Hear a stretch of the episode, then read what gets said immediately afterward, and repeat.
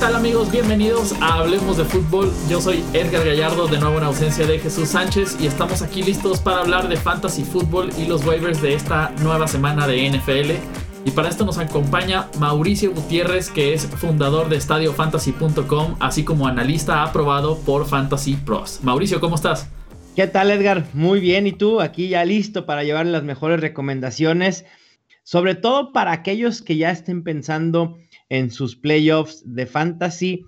Para mala fortuna de muchos, la temporada regular de fantasy está casi por llegar a su fin, tres semanas a lo mucho en la mayoría de las ligas, así que obviamente quien esté al pendiente de este episodio es porque seguro está peleando por sus playoffs.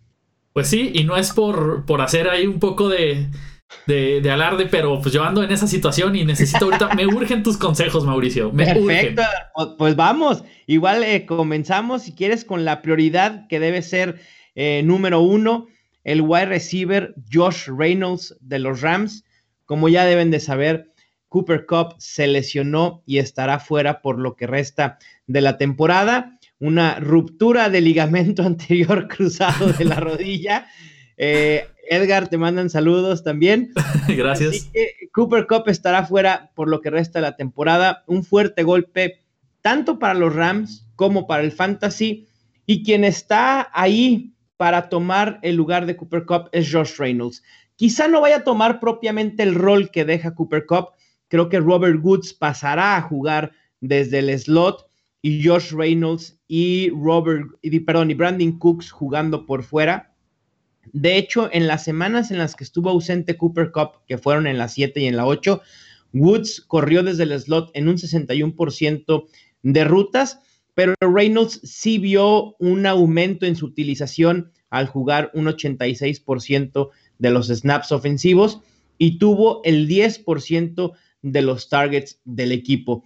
Pudiera parecer no mucho un 10%, pero al final de cuentas estamos hablando de que es el 10% de una de la producción de una ofensiva que suele ser muy prolífica y una de las más prolíficas en la NFL junto con Kansas City, que si todo sale bien los veremos aquí el lunes en la Ciudad de México. Esperemos que no se cancele el juego.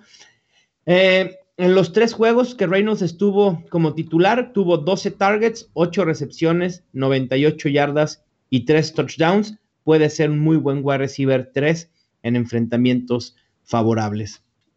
Si no logran hacerse de Josh Reynolds, al segundo que, tienen que tener en la mira es Anthony Miller, el novato de los Bears, bastante disponible tanto en plataformas como NFL, que está disponible en 98%, como en Yahoo, con un 87%. Viene de tener una muy buena semana, 6 targets, 7 recepciones, 122 yardas y un touchdown.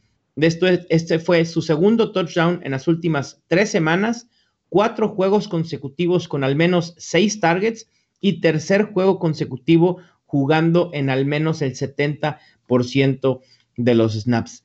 Si bien sigue siendo la tercera opción aérea de entre los receptores de los Bears, creo que siempre es aconsejable tener piezas de ofensivas tan prolíficas y versátiles como la que ha sido Chicago y este surgimiento de Mitch Trubisky que se está convirtiendo en parte de la élite del fantasy fútbol. No voy a hablar de élite de corebacks porque aquí sí me pueden matar y eso sería un, un, error de mi parte decirlo, pero sí del fantasy. Al final de cuentas está siendo una ofensiva muy prolífica que genera muchos puntos fantasy.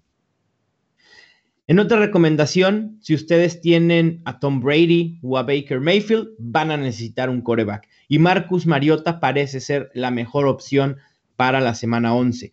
En las últimas dos semanas está promediando 230 yardas por juego, ha lanzado cuatro touchdowns y cero intercepciones, y en ambas semanas ha terminado entre los ocho mejores corebacks de fantasy. Esta semana enfrentará a los Colts, quienes le permitieron a Blake Bottles Sí, a Blake Bortles, 320 yardas y dos touchdowns. Sí, Edgar, sé que causa risa y de verdad es que causa risa porque Blake Bortles, que, ha sido patético en, muchos, en muchas semanas, bueno, se cuela casi en el top 12 ante una defensa de los Colts que a veces intenta como que ah, tener buenos juegos, pero después, bueno, llega Bortles y los hace pedazos. Que si bien no ganaron los Jaguars, pero de todos modos, pues sí son vulnerables. Y en ese sentido, Marcus Mariota me parece una muy buena opción. Si lo que están buscando es un running back, aquí sí lamento informarles que las opciones son muy pocas, salvo Rashad Penny, que es mi cuarta eh, opción de waivers, el running back de los Seahawks. Realmente no hay mucho de dónde eh, elegir de entre los corredores que pudieran estar disponibles en waivers. Tuvieron que pasar 10 semanas para que por fin el novato mostrara el por qué Seattle lo seleccionó en primera ronda. Y también tuvo que suceder una lesión de su running back titular, de Chris Carson. Y ante esta ausencia se esperaba que Mike Davis fuera el corredor pues más prolífico, pero no fue así. Si bien Davis jugó más, Penny fue mucho más efectivo, 108 yardas, mientras que Mike Davis solo con 58. Quizá pudiera ser una adición especulativa, a lo mejor no va a pasar nada con Rashad Penny para lo que resta de la temporada, quizás sí, mucho dependerá de la salud de Chris Carson y de si los Seahawks siguen con oportunidad de avanzar en playoffs, quizá ahí no vamos a ver mucho a Penny. Pero si pierden el jueves contra Kansas City, perdón, contra Green Bay, la situación se va a complicar y entonces Seattle pudiera decir, ¿sabes qué, Rashad Penny? Ve agarrando ritmo en NFL, eres nuestro novato que seleccionamos en primera ronda y queremos empezar a darte fogueo de miras al 2019. Así que pudiera ser una buena opción, sobre todo para estas semanas finales. Y por último, otro receptor que me gusta es Maurice Harris, el wide receiver de los Redskins.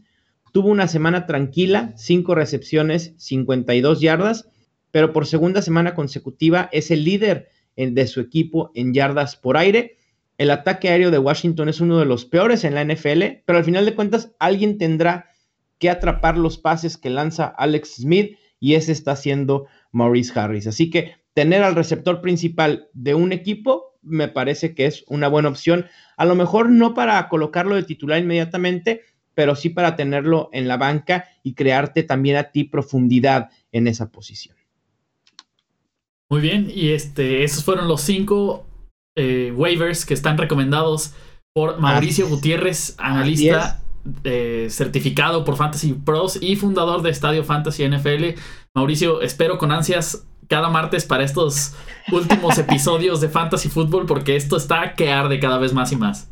Así es, Edgar. Y para rematar y acabar con el episodio, las opciones a descartar, aquellos jugadores que ya le podemos dar las gracias de nuestros equipos. Primero que nada, y aquí eh, se vale sacar la caja de Kleenex, se vale llorar, eh, podemos decirle adiós a Le'Veon Bell oficialmente. El corredor de los Steelers no se reportó con su equipo y esto lo hace inelegible para jugar en lo que resta del 2018.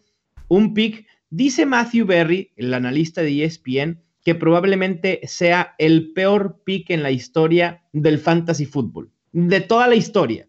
Y sí, probablemente sí, muchos lo tomamos con el primer pick, segundo pick, tercer pick, y ahora no lo pudimos utilizar ni siquiera un juego. O sea, una lesión se entiende, ¿no? Porque al final de cuentas, pues no depende de ti.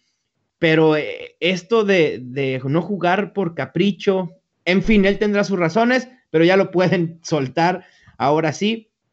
Al wide receiver Cooper Cup también ya lo pueden soltar. Al running back Peyton Barber, al wide receiver Jordi Nelson, los running backs LeGarrette Blunt, Ty Montgomery, Jamal Williams, Corey Clement, Jordan Wilkins y también receptores como Randall Cobb y David Moore ya no tienen cabida en un roster de fantasy fútbol en equipos, digo, perdón, en ligas de dos equipos, ¿no? Que es la normalidad, lo, que normalmente se juega en, en, fantasy.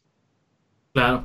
Bueno, pues muchas gracias, Mauricio. Les recuerdo las redes sociales de, de Mauricio Gutiérrez es M Gutiérrez NFL y estás en todos lados. Estás en Facebook, en Twitter, en Periscope, YouTube, en YouTube, en Periscope, donde me, hasta en Instagram.